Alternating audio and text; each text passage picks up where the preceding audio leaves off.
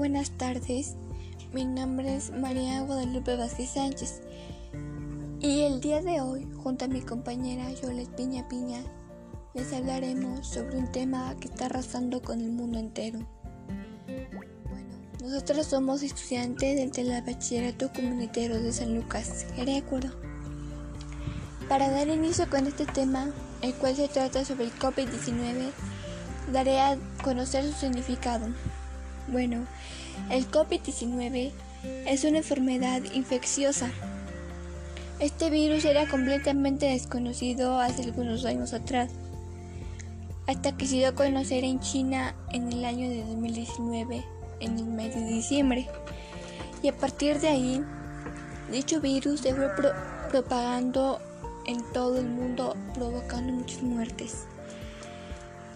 A continuación, para estar más informado sobre este virus, daré a conocer algunos síntomas, los cuales son la fiebre, dolor de cabeza, diarrea, tos, tos seca, cuerpo cortado, dolor de cabeza, congestión nasal y por último, pero no menos importante, dificultad respiratoria. Este último síntoma es considerado el más grave hasta ahorita.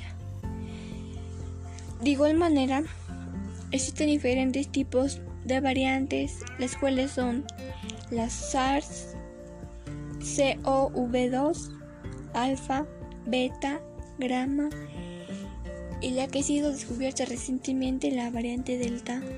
Esas variantes son transmitidas con mayor facilidad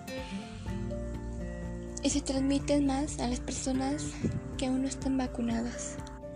A continuación, mi compañera Yoles Piña Piña explicará sobre la vacuna de esta enfermedad y los cuidados que debemos tener el momento de aplicarla, así como también nos hará saber cómo se encuentra la conciencia social en esta emergencia sanitaria. Ya que mi compañera les compartió información sobre este virus, yo quisiera compartirles la importancia de tener conciencia social. La conciencia social es el conocimiento que una persona tiene sobre el estado de los demás integrantes de su comunidad. El individuo con conciencia social es justamente consciente de cómo el entorno puede favorecer o perjudicar el desarrollo de las personas. Bueno, ya que ya sabemos que es la conciencia social, hay muchas personas que dejan de cuidarse porque creen que la vacuna evitará que el virus entre a su cuerpo y quiero decir que el que estés vacunado no quiere decir que nos dejaremos de cuidar. La protección contra el COVID-19 la va a desarrollar hasta 15 días después de aplicar la segunda dosis y aunque la vacuna es efectiva no protege al 100% de los vacunados. Por lo tanto, a un estado vacunado y sin síntomas se puede estar contagiando el virus a otras personas. Se recomienda que después de vacunarse siga con las recomendaciones que hasta ahora ha estado llevando a cabo para protegerse y proteger a su familia, amigos y personas que lo rodean lavado de manos, mantener la sana distancia entre personas, usar cubrebocas, mantenerse en casa cuando sea posible, y seguir las instrucciones que la Secretaría de Salud y la autoridad sanitaria de su estado indiquen a partir del semáforo de riesgo epidémico. Por último, quiero agradecer, espero y les sirva la información.